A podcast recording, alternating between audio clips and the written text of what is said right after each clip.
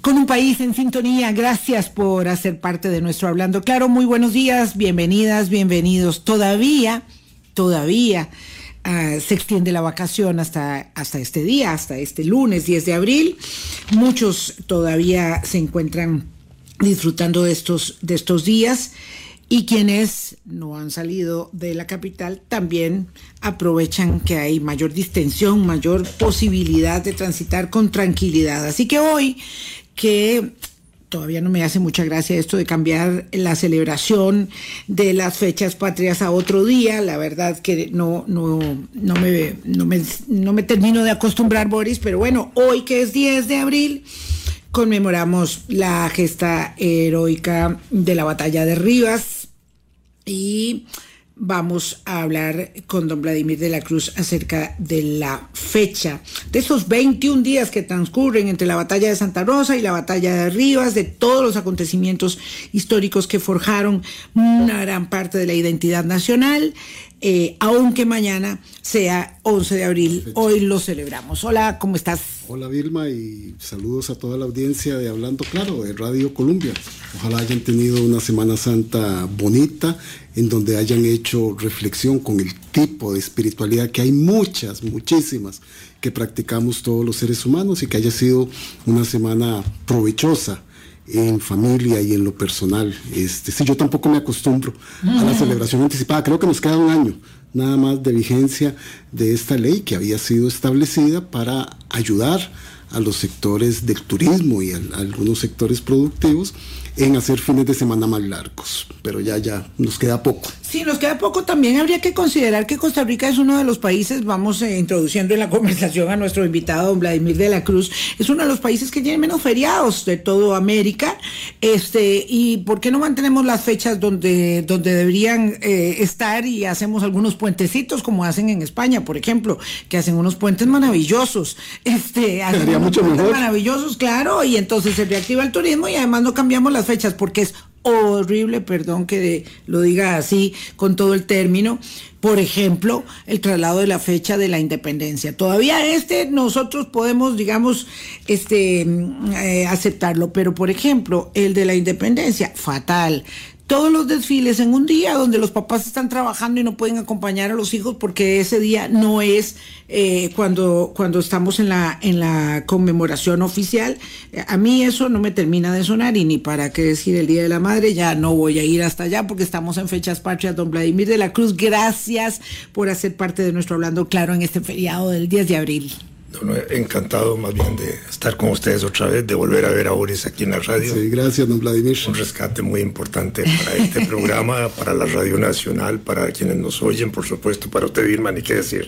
Yo no sé si yo lo rescaté a él o él me rescató a mí, pero bueno, aquí estamos en el barco. Y esa cosa de las fechas es que es, eh, para mí es fatal, porque lo que hacen es debilitar, digamos, la conciencia nacional de las efemérides, de aquellos eventos que deben celebrarse con la pomposidad del caso, con el respeto del caso, con la exaltación de los elementos que cada fecha tiene. Entonces, lo que hay es como una destrucción de la memoria histórica. Cuando cambian una fecha y la celebran de un lado para otro, entonces va perdiendo importancia. Sí, mucho ya no manoseo. tiene sentido y ya los Sí. periódicos ni se preocupan de eso y entonces baja la intensidad de los acontecimientos históricos y pareciera que eso es una cosa, mm, yo digo, perversa desde, desde quienes diseñaron esos cambios de, de- de feriados y los establecieron movibles de un lado para otro, porque no es que son movibles solo para un día, no, es que son de un día para otro cualquier año. Y entonces le hacen perder la fuerza y el significado y el sentido que tienen, y sobre todo el sentimiento patriótico que se debilita. ¿Y por qué en un momento como este es tan importante acentuar el significado del sentimiento patriótico? No del Pa- patriotismo barato, sino del no, no, sentimiento cívico pregunta muy patriótico. importante, porque me parece que solo fortaleciendo una identidad nacional, una memoria histórica nacional, un conocimiento histórico nacional fuerte, podemos integrarnos mejor en el mundo contemporáneo hoy. El mundo hoy es un mundo de relaciones internacionales muy poderosas, de acercamientos en ese sentido de países donde se nos meten en bloques en, por las relaciones internacionales, no solo los, los bloques de los tratados de libre comercio, los bloques políticos, las conferencias iberoamericanas y todas esas cosas, y las tendencias que hay también unitarias de regiones cuando la Unión Europea se constituye, justamente uno de los valores importantes que fortalecen los treinta y pico de países que están ahí metidos es fortalecer las identidades nacionales para poder, digamos, sobrevivir en ese cosmopolitismo que es unitario, que trasciende, digamos, ya las fronteras de un país y que se hacen más grandes. Entonces, lo único que hace la fortaleza de esos países es sus propias particularidades nacionales. Y se exaltan y se fortalecen y se y, tiene más impacto turístico para decirlo así. En Europa hoy eso tiene más impacto turístico. Y entonces igual nosotros no. Nosotros tenemos más bien una deformación de eso. Sí don Vladimir lo apunta usted muy bien. De construir la memoria histórica va perdiendo la raigrambre de la identidad. Y, lo hemos visto con el paso de los años. Las efemérides no se celebran con la pomposidad que deberían hacer. Y eso nos disgrega como comunidad y como nación. Valoremos solo una fecha, por supuesto que vamos a hablar del 11 de abril, pero 20 de marzo, 1856. Esa es la primera derrota a los filibusteros encabezados por William Walker, y es la primera derrota que además se produce en suelo costarricense. Y es la que no se celebra. Pasa inadvertida. No se celebra. ¿Por qué no se celebra que a los filibusteros norteamericanos los derretamos en Costa Rica? Hay un pro-yanquismo, un pro-gringuismo, un pro-filibusterismo moderno de quienes se niegan a celebrar eso en Costa Rica que hubieran sido expulsados del territorio nacional no tiene explicación. Y, hablemos de que en esa época no, no podemos usar el término imperialista como se usa ya en el siglo XX. Ah, e, eso eran proyectos expansionistas, expansionistas de colonización. Eh, no había un emperador gobernando en Estados Unidos, de manera que no podemos decir que eran políticas imperialistas del emperador de Estados Unidos. Me explico. Es decir, era otro proceso histórico, pero eh, como el siglo XX fue un siglo caracterizado desde el punto de vista económico y desde el punto de vista político como imperialismo y se asociaba mucho al auge de los Estados Unidos, quizás ahí hay una cosa de retroceso. No celebremos la parte aquí de la expulsión de los gringos de Costa Rica porque también es nuestro principal mercado, nuestro principal socio comercial. Ahí van nuestro, más del 50% de nuestras exportaciones. No toquemos eso mucho, ¿verdad? ¿Así se estableció? no, no, eh, yo pienso que finamente lo han ido haciendo así y entonces se, ha ido, se ha ido perdiendo la celebración del 20 de marzo de 1856, que es cuando se derrota a la tropa filibustera norteamericana que, venía con alemanes y con ingleses y con franceses ahí en, Santa Rosa, en suelo costarricense. Y que no habría si ustedes van, perdón, y si ustedes van a Santa Rosa, no se encuentran. en la finca de Santa Rosa está la casona, por supuesto que sí. Y hay algunas placas por ahí. Pero cuando uno entra a la finca, a la hacienda, lo que se encuentran son monumentos alusivos y un montón de cosas a 1955, cuando hubo ahí batallas correspondientes al intento que hizo Rafael Calderón Guardia de llegar a Costa Rica a tumbar a Figueres. Y entonces ahí mismo se pierde en el escenario de la, de la gesta de 1856 el acto de 1856 para ver un montón de monumentos que tapan y matan literalmente la gesta del 56. Que no tendría sentido destruir las condiciones y los contextos históricos de las gestas. en ninguna parte del mundo se hace ninguna Parte en ninguna parte. Yo tengo que hacer una, una disquisición aquí, porque es que eh, podría uno estar tentado a pensar que tiene razón, y ojo que me voy a hacer, eh, eh, voy a tener el atrevimiento de cuestionar a Vladimir, que es el historiador. Uno podría pensar que sí, que a lo mejor quisimos no exaltar mucho el hecho de que habíamos tenido una batalla contra un eh, filibustero estadounidense al que echamos del territorio.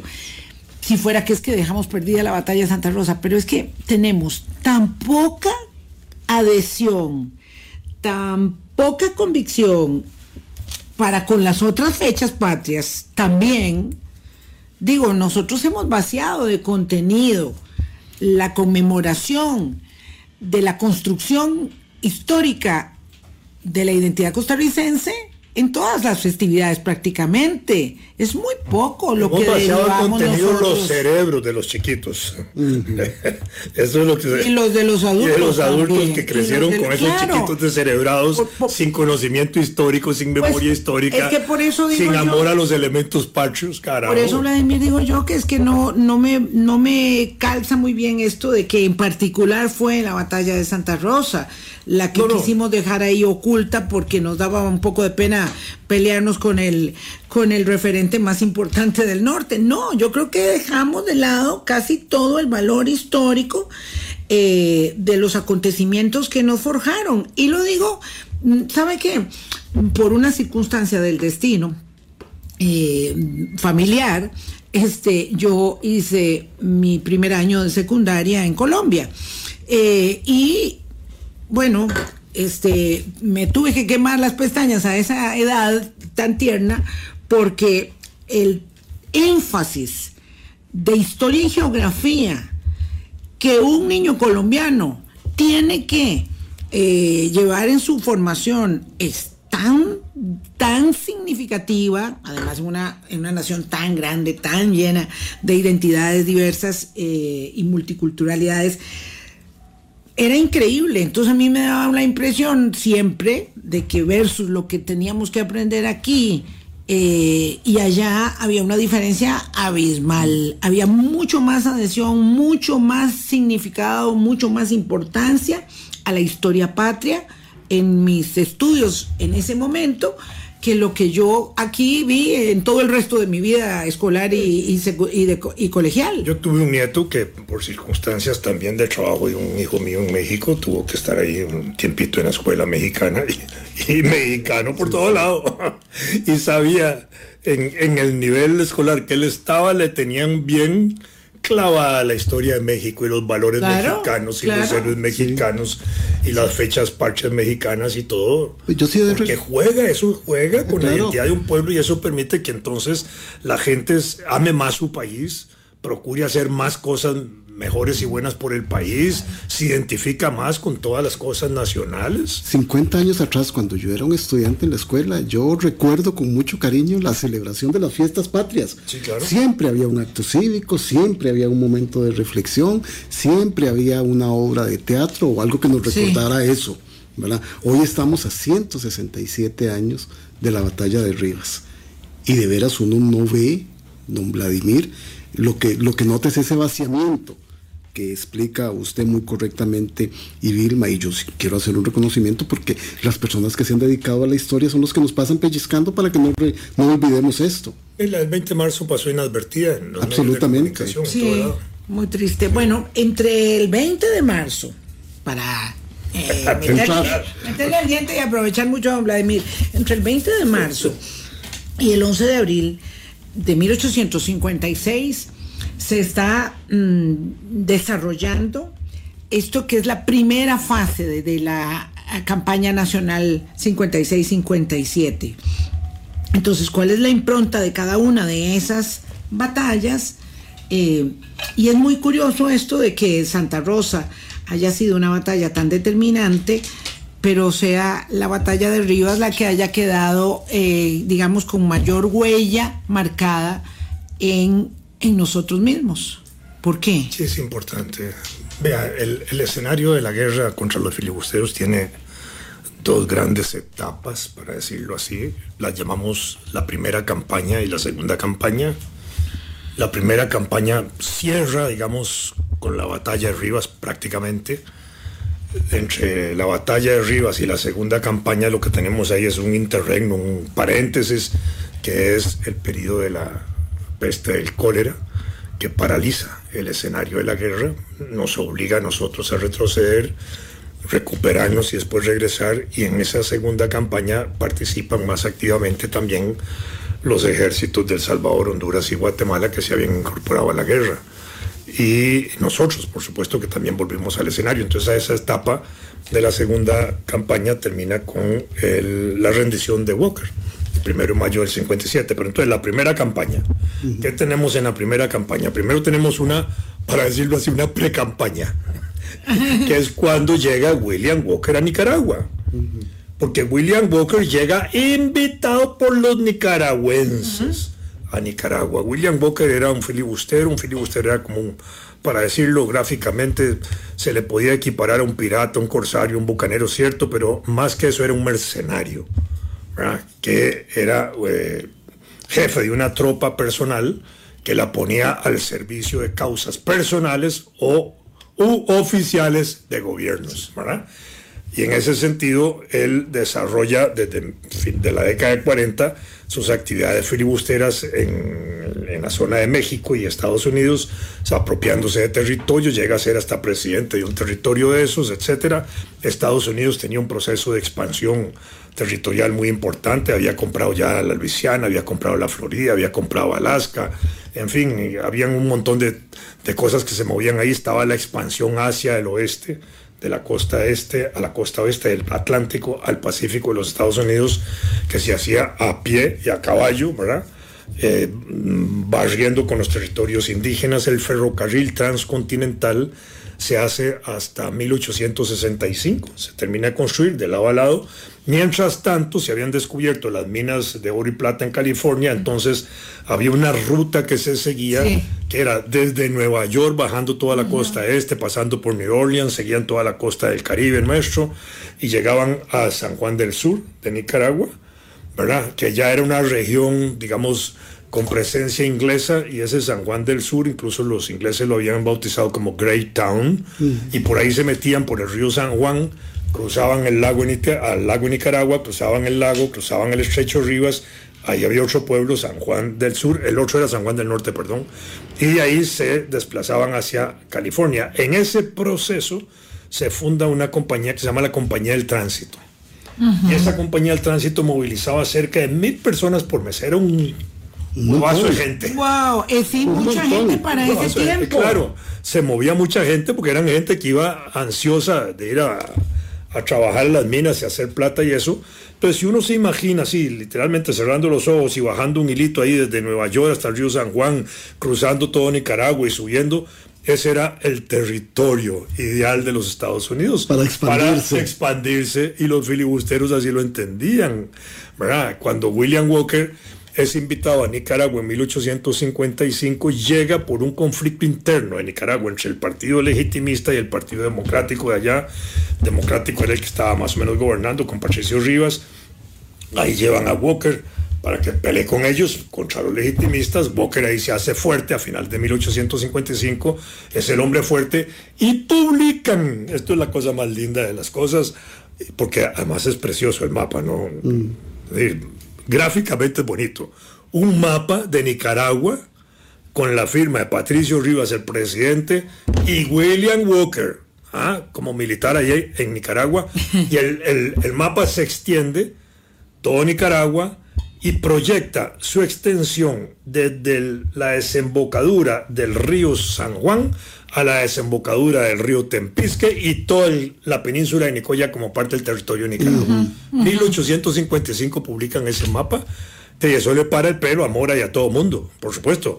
Mora ya estaba enterado de los planes expansionistas de, de, William Walker. Nuestros agentes diplomáticos en Estados Unidos lo conocían muy bien, Molina y ellos, y se estaban moviendo intensamente para buscar aliados para nosotros y para tratar de evitar aquello. Y eh, en ese sentido es cuando el 20 de noviembre Walker, eh, Walker, nuestro gran presidente Mora, eh, prepara, llama a los costarricenses a prepararse en la posibilidad de ir a la guerra, que es la primera proclama.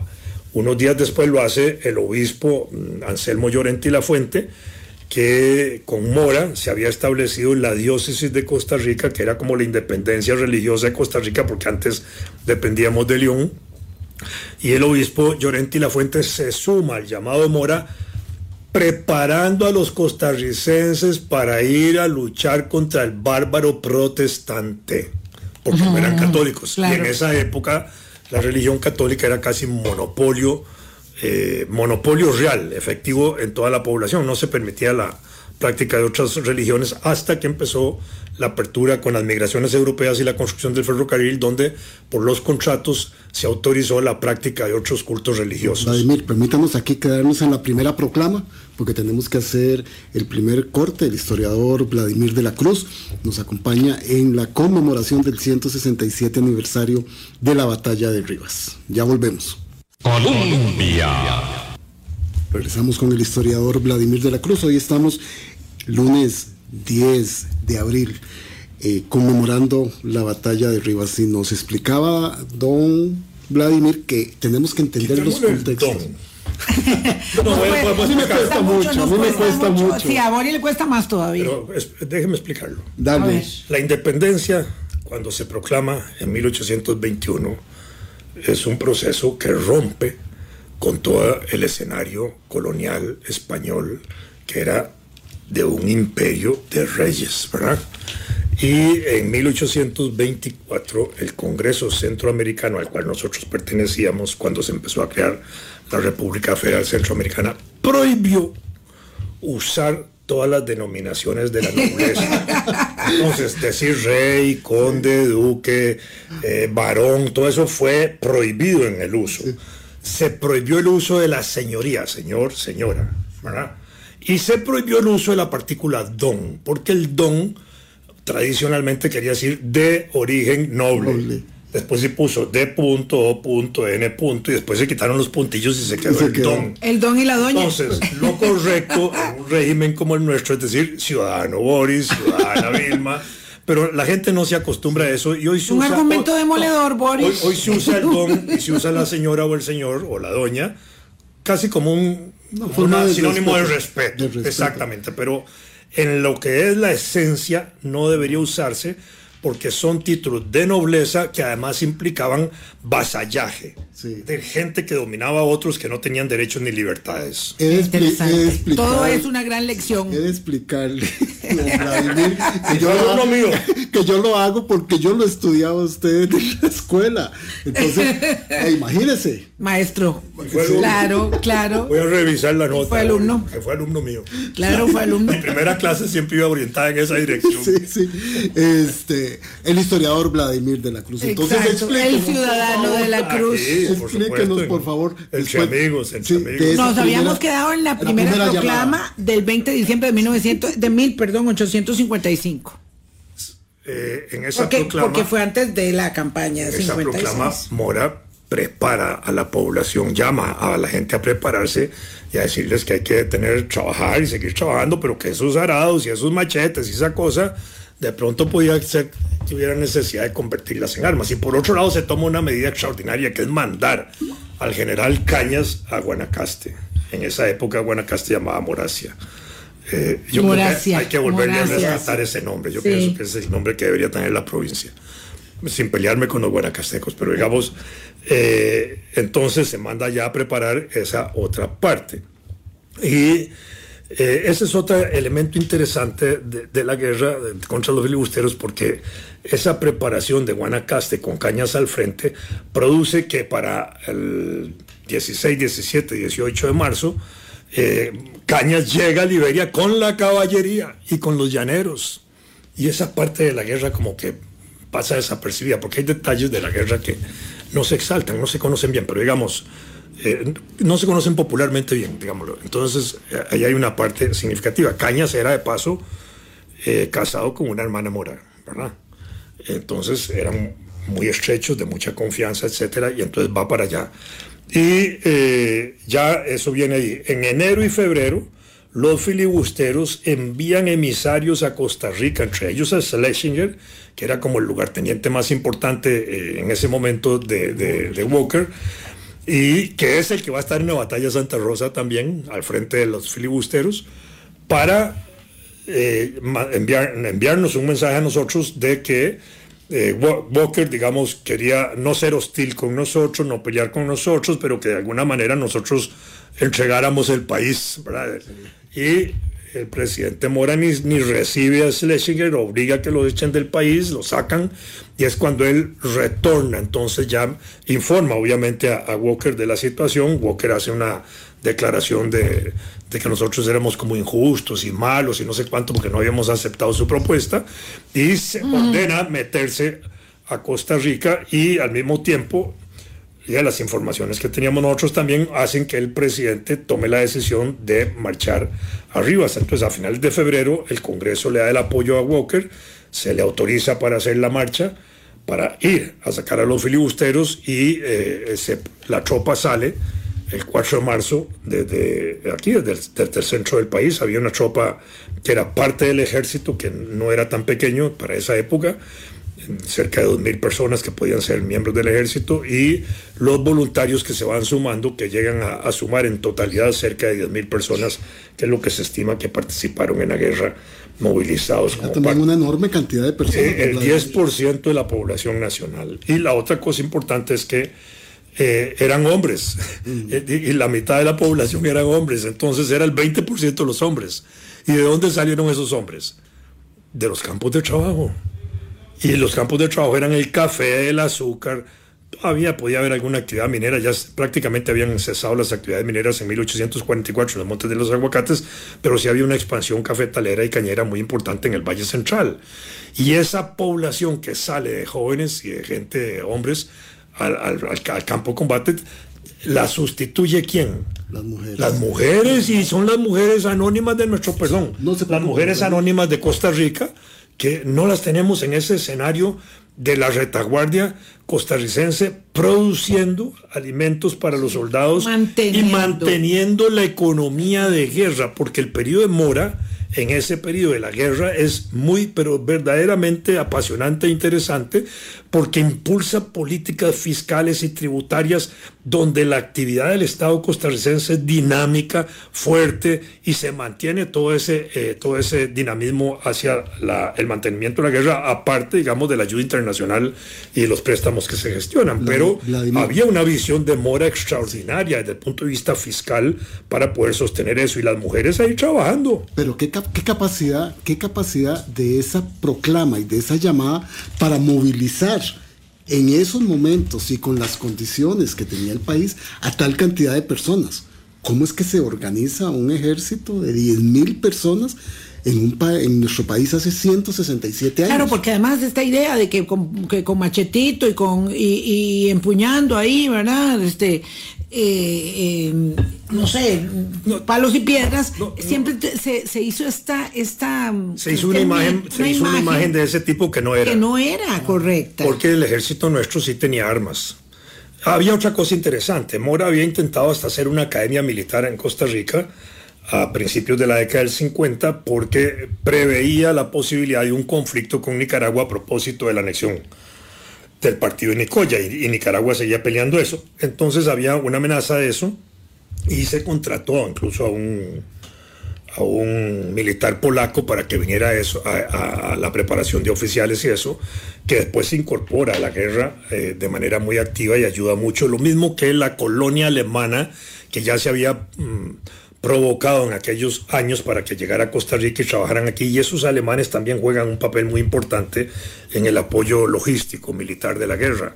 Muchos ingenieros, los médicos, Karl Hoffmann, médicos, etcétera, que participan en la guerra dando apoyo ahí. Y por otro lado, porque tenían los, los vínculos con Europa para conseguir los, eh, los apoyos también europeos en ese sentido. Nosotros tuvimos armas que eran de última generación en la época que eran armas que se habían usado en la guerra de Crimea mm, tres o cuatro años antes wow. Eh, del 56, cinco años antes del 56, de manera que había un, un, habituallamiento importante eh, logístico ahí para nuestros soldados. Por supuesto que de ahí era un esfuerzo que había que hacer. Y, y, se hizo heroicamente. Yo creo que eso fue muy importante. Y después los oficiales del ejército de eran gente preparada, todos nuestros grandes mayores, eh, comandantes, los generales que participaron en ese proceso, era gente instruida y fuerte y valiente y, y, se desempeñaron como... Que se habían preparado fuera. Que, eh, aquí también, no, aquí, generalmente aquí, aquí se había ido desarrollando, el ejército venía desde 1835 con Carrillo, después se fortaleció con Morazán, con la llegada de Morazán, y después en esa década se le tuvo perspectiva al conflicto con Nicaragua y empezaron a fortalecerlo, y entonces se desarrolló una estructura militar ahí. Y eh, ya con la guerra eso empezó a funcionar de esa forma. Más bien después de la guerra es que tiende a haber un... Después de la guerra y después del fusilamiento de Mora hay un, como, un, como un paréntesis ahí de 10 años de presencia de dos militares que habían sido héroes en la guerra del 56, Máximo Blanco y Lorenzo Salazar, y que por haber participado en el asesinato de Estado contra Mora, eh, quedaron prácticamente relegados de la historia eh, institucional, política, militar y heroica de la guerra del 56, porque ya en el año 1869, este, Jesús Jiménez Zamora, el presidente de la época, el papá de don Ricardo Jiménez, eh, mete una medida de control sobre los militares estableciendo que el ministro de guerra, para decirlo de esa forma, fuera un civil y les pone la bota encima de los, a los, de los civiles a los militares. Y viene guardia en 1870, que había participado en la guerra, que ese sí era general, y había participado a las órdenes del general Cañas en, los combates y en la tropa, y amaba y admiraba por todo lado al general. Eh, Cañas, y con el Código Militar de 1871 igualmente les mete un candado a los militares y empiezan a limitarles su poder y a imponerles un poder político de dirección. Y de paso termina Guardia anulando, aboliendo la pena de muerte en 1882. Pero teníamos una logística y una preparación este, para esas batallas. Sí, claro. La campaña del 56. claro, e incluso los estrategas en el momento en que están diseñando la parte de los ataques están ahí trabajando. Y, y, es interesante una cosa, que el presidente Mora se desplaza al escenario de guerra. El 4 de marzo sale la tropa y el 8 de marzo va el presidente Mora con el Estado Mayor para Liberia. Y en Rivas está ahí a 200 metros del combate. Y, parte del combate es porque Walker también quiere capturar al presidente. Es una cosa interesantísima eso, porque el presidente estaba ahí, al puro frente de las tropas, estaba acompañando las tropas. Eso era una cosa verdaderamente heroica y emocionante, digámoslo de esa manera, que el presidente esté ahí. Ah, hay que defender también al presidente y combatir a los filibusteros y toda la cosa. Eso le qué, qué impresionante no tener ah. presente un hecho tan determinante como que pretendía capturar al presidente de la República. Sí, claro. Eso es que la ignorancia este que tenemos en estos temas desde la, y la batalla de Santa Rosa, cuando se produce la batalla de Santa Rosa, que se derrota una tropa de 300 y pico filibusteros ahí metidos, donde se les ataca por todos los flancos, no les dan oportunidad de nada, por supuesto que fue un ataque sorpresivo, eh, fue una derrota moral para los filibusteros. Tan moral que Schlesinger le mete el cuento a Walker de que los había combatido una tropa extranjera. No era una tropa nacional, costarricense. ¿ah? No podía creer. Y, Walker repite el, cuento ese. Y después vuelven en Sardinal el 10 de abril igual. Volvemos a derrotarlos en una, en una situación muchísimo más compleja y más difícil para nosotros y un poco más larga la batalla. Los derrotamos nuevamente. Otro golpe moral a los filibusteros. 10 de abril, entre la tarde y la noche, y esa misma tropa se moviliza en la noche madrugada para Rivas a combatir, casi sin descanso, sin comer ni nada, y se suman ahí al, combate final de Rivas, que fue muy importante en ese sentido. Eh, eh, la batalla de Rivas lo que tuvo fue eh, un carácter dramático, brutal, porque ahí sí hubo muertos, carajo, hubo casi mil muertos entre los dos bandos. Esa fue una batalla que se peleó pulgada a pulgada. Walker se había establecido ya, en, estaba en Granada, se movió hacia Rivas. Nosotros ya estábamos en Rivas el 8 de abril, ahí estaba el presidente ya, y preparado todo el escenario. Cuando la tropa costarricense llegó a Rivas fue, digamos, aplaudida, para decirlo de esa forma, fue bien recibida, ¿verdad? Eh, y después viene el escenario porque Walker intenta atacar sorpresivamente a nuestra tropa y tuvo su respuesta. Nos, nos costó reponernos de la sorpresa, pero reaccionamos bien y al final terminamos eh, con, una, con un éxito en términos de que se logró hacer huir al filibustero después de la quema del mesón, cuando ya se logra la quema del mesón. Cuando estábamos eh, refiriendo antes de la mm, primera pausa, em, esta primera fase de la campaña nacional, eh, ustedes señalaban la importancia de, esta, de la batalla de Santa Rosa. Es la más significativa entonces. Para mí sí, porque, porque es la batalla que expulsa a los filibusteros del, territorio, costarricense. Y aunque se da la orden de limpiar todo el territorio nacional y, salen, digamos, los, eh, los los encargados de ir a buscar si hay filibusteros en el territorio, la verdad es que ya los, también los filibusteros iban de hacia adentro, hacia Nicaragua, y nosotros íbamos detrás de ellos persiguiéndolos y el filibustero que se capturaba en el país era fusilado. Entonces, eh, la batalla de Santa Rosa tiene la importancia de que saca a los filibusteros del territorio costarricense. Del, del, todo el territorio, hasta desde el límite para acá, digámoslo así. No era cuento y en ese sentido garantizó la independencia, la soberanía y la libertad que estaban comprometidos. ¿Por qué? La libertad, ¿por qué? Porque Walker pretendía convertir a estos pueblos de Centroamérica en pueblos esclavos de los Estados Unidos. Incluso declara la esclavitud en, Nicaragua en 1856, porque en el segundo semestre del 56 se establece él como un presidente por una elección que hace ahí en mayo. Eh, digamos, a mañana, lo que fuera, y queda como presidente y establece la esclavitud. De manera que era claro que él quería convertirnos en esclavos, de manera que en ese sentido eh, tenía entonces afirmación de la libertad de del pueblo y asegurar libertad y, soberanía e independencia del país en términos de que ya no había, digamos, una tropa mercenaria extranjera con ánimo de eh, asumir el gobierno en Costa Rica y anexarnos, como pretendía Walker, a los Estados Unidos. La, la consigna de Walker era eh, cinco o ninguna, ¿verdad? Las cinco repúblicas o ninguna. Ya estaba en Nicaragua, le, faltaban las otras. Vladimir, pero si con la batalla de Santa Rosa lo, logra la gesta del presidente Mora y del ejército sacar a los filibusteros del país, ¿qué lleva al presidente Mora y a la organización militar ir hasta Rivas? El convencimiento de que solo en Nicaragua había que derrotar a Walker, porque si él se quedaba en Nicaragua, siempre iba a ser una amenaza permanente contra nosotros y él de alguna manera, ya presidente en Nicaragua, iba a rearticular un ejército más poderoso quizás con mercenarios y con tropas local para tirársenos encima. Entonces la única manera era irlo a sacar ahí.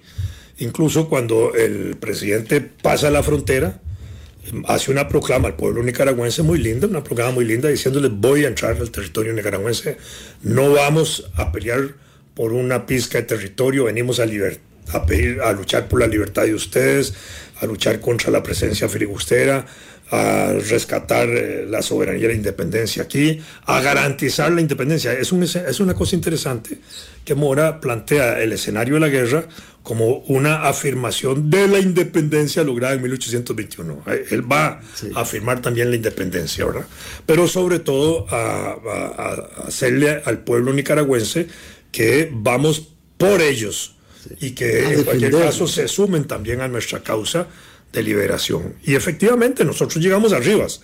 Con el triunfo que tuvimos militar en, Rivas, pudimos habernos quedado desde Rivas hasta la frontera con toda la margen sur del lago de Nicaragua y todo el río, todo el río San Juan si hubiéramos querido. Y no lo hicimos. Y pudimos haberlo hecho porque estábamos... Eso nunca estuvo en, los, no estuvo, obviamente no estuvo en la perspectiva militar ni política nuestra, digamos, y eso es parte de esa visión patriótica de Mora y visión centroamericanista también de Mora. Es un muy eh, significativo elemento el que reseña Vladimir de la Cruz para hacer pausa y regresar con la parte final de nuestra conversación en este, en este 10 de abril. Ya venimos. Colombia con un país en sintonía. Gracias por continuar con nosotros en este día distendido. Lunes eh, hasta mañana se iniciará de a poco porque algunos también se quedarán disfrutando el martes eh, la actividad habitual eh, después de esta Semana Santa. Conversamos con Vladimir de la Cruz. La, la guerra más dolorosa, la guerra que perdimos, fue la batalla del cólera. Eh, yo digo que la perdimos porque perdimos mucha gente ahora que vivimos una pandemia, tal vez acaso podamos, eh, podemos hacernos una idea de lo que aquello significó en el alma nacional. Este, eh, la verdad es que la epidemia del cólera arrasó familias y todo aquello que había sido tan significativo en la victoria de las batallas de Santa Rosa y Rivas, don Vladimir, y aún así faltaba más para terminar la campaña. Fue una guerra, eh, te lo digo muy bien, una guerra bacteriológica, porque de alguna manera la provocó Walker, eh, depositando los cuerpos de soldados muertos en aguas que tenían que beberse y ese tipo de cosas, y entonces eso produjo la peste, porque nosotros terminamos la batalla arriba e intentamos seguir persiguiendo a Walker, pero en eso fue cuando apareció el, cólera y obligó a la tropa costarricense a venirse, se dio la orden de regresar a Costa Rica y de paso al regresar a Costa Rica por la procedencia de los soldados de distintas regiones se diseminó por todo lado. Y hubo 10.000 muertos, es lo que se calcula de la peste, el cólera, que era el equivalente al 10% de la población. Comparado con la pandemia, ahora sí, Vilma, es como si la pandemia hubiera matado 500.000 costarricenses. Sí donde 500 mil muertos en Costa Rica, en todo el territorio, hubiera sido un golpe en todas las familias, porque la peste del cólera afectó la clase alta y clase baja ya en, sectores populares y sectores altos de, de, la época. Incluso muere el vicepresidente de Costa Rica en ese momento. Eh, entonces era una situación, digamos, difícil. La iglesia que había enviado sacerdotes, casi 10 sacerdotes importantes apoyando los batallones que iban a la guerra, encabezados por el padre Francisco Calvo, juega un papel muy importante porque tiene que asistir a los heridos, a los enfermos y a los muertos, digámoslo así, de la guerra. Y no recuerdo que ningún sacerdote muriera de cólera, pero eh, jugaron un papel porque no abandonaron sus trincheras de aliento a los heridos y a los a los que había que atender de alguna u otra manera. Y el padre Calvo además hizo un listado de los muertos. Eso se ha completado ahora por un historiador nuestro, Raúl Arias, que completó la lista, pero digamos ya había habido un esfuerzo muy importante de llevar un registro de los muertos, porque en los partes de guerra se informaba de los oficiales principalmente. Se informaba en tal evento militar cayó el oficial tal, tal, tal, y tantos otros muertos de los cuales después acompañaremos los nombres, dicen, ¿verdad? Y entonces eso se va quedando por ahí. Por supuesto que se informaba principalmente de los oficiales, pero eh, después se hace el recuento de ese y ahí está y se ha ido completando ese, ese evento. Ahora recientemente, hace pocos años, dos, tres años atrás, se hizo hasta un diccionario de todos los filibusteros, diccionario biográfico, etcétera, porque eso sí es una información que se recopiló y se, se publicó por la editorial Costa Rica. Mm, Tienen esta, este eh, particular énfasis los estadounidenses y otros y otros grupos eh, culturales eh, en el mundo cuando resaltan los eventos históricos que los forjaron y es hacer placas con los nombres de, los de las personas, de los seres humanos. Y ahora escuchándolo hablar, pienso que triste que todas esas personas quedan en el olvido, ¿verdad? Todos esos Juan Santamarías, todas esas este, cantidades de héroes que eh, tuvieron eh, el destino, hay que decirlo así, de las generaciones eh, hasta nuestros días en sus manos son personas, mm, ¿verdad?, cuyos nombres se perdieron. Eh, y a mí me parece que es muy significativo cuando uno visita monumentos históricos en otras partes, encontrar esos enormes listados con los nombres de cada una de esas personas y sus herederos, ¿verdad? De tercera, cuarta, cualquier generación llegan y dicen, aquí está el nombre, ¿verdad? De mi abuelo que luchó en la guerra tal. Este, ¿verdad? Porque, bueno, como se suele decir, no venimos de las piedras. No, eso que usted dice es verdaderamente real y, debería ser muy rico para nuestras comunidades y municipalidades. Le voy a explicar por qué. Porque tenemos hoy la lista de los fallecidos y sabemos la lista de los fallecidos de los cantones a que pertenecían. Y ese podría ser un bellísimo motivo para que las municipalidades en cada uno de sus territorios, con esos fallecidos, haga en los cementerios de ahí, no la tumba del soldado desconocido, la tumba de los muertos, simbólicamente, que cayeron en las batallas contra los filibusteros. Y ese podría ser hasta un elemento importante de movilización en estas fechas patrias, ¿verdad? Relacionadas con la guerra del 56, o hasta un monumento en sus parques relacionados con los fallecidos en la guerra del 56 y 57. de ahí viene nuestra identidad, ah. de ahí viene nuestra construcción, en ausencia de eso que está diciendo Vilma que invitar a la gente cuando ande por el Parque Nacional a ver el Monumento Nacional. Sí, claro. O cuando vayan a La Juela, que tan bonito que ha hecho a La Juela alrededor del parque el Museo Juan Santa María, ¿verdad? Que rememora la campaña del 56, un sitio que se ha rescatado muy bonito, con una explicación de la, de la historia de la campaña, este, para no olvidar esas cosas. Para no olvidar. Para no olvidar, es que no se pueden olvidar se olvida cuando no se recuerda. ¿Cómo, podríamos, perdón, para, para ponerlo en clave eh, propositiva, eh, alguien como Vladimir de la Cruz, que tiene todo eh, el conocimiento, la experiencia como historiador y ciudadano, digamos, activo en la incidencia política de esta sociedad, ¿cómo podríamos nosotros darle un giro de tuerca a esta eh, educación de la historia y de la cívica, eh, en verdad, eh, nuestra, don Vladimir, que esto es, esto es necesario. Yo creo que hay que dar un golpe de timón en los programas educativos, obviamente, oficiales, para que el capítulo de la guerra del 56 tenga una relevancia especial en ese sentido. Hay que rescatar la memoria y igualmente de los grandes personajes asociados a la guerra del 56, de nuestros héroes, creo que hay que impulsar, hay que impulsar lo que podríamos llamar el funeral de Estado que se le debe a Juan Rafael Mora y al propio general Cañas, porque fueron asesinatos eh, que se hicieron con el patrocinio del presidente de la época, Montealegre, que era también casado con una hermana Mora, ya viudo en ese momento, pero había sido casado y con un montón de hijos.